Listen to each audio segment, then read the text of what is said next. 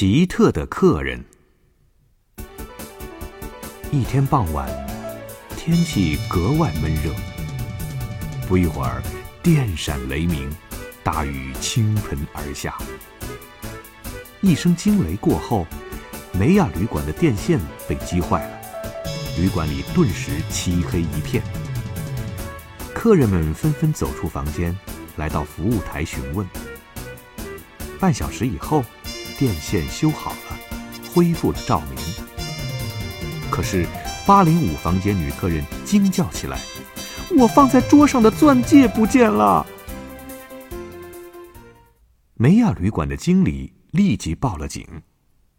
警长赶到了，了解了情况以后，他认为。八零三和八零七的客人嫌疑最大。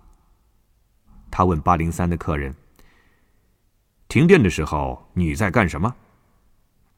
客人回答说：“当时我在到处找服务员打听，不信你可以问服务员吗？”住在八零七也是一位女客人，警长问了她同样的问题，客人回答说：“我在房里看书。”看书，你是点蜡烛还是用手电筒呢？我既不用蜡烛，也不用手电筒。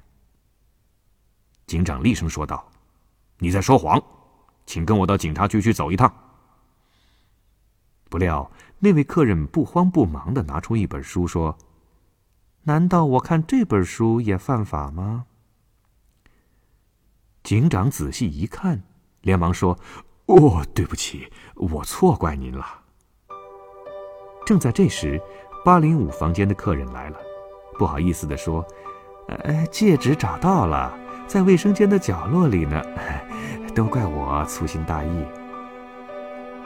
小朋友，警长为什么要向客人道歉呢？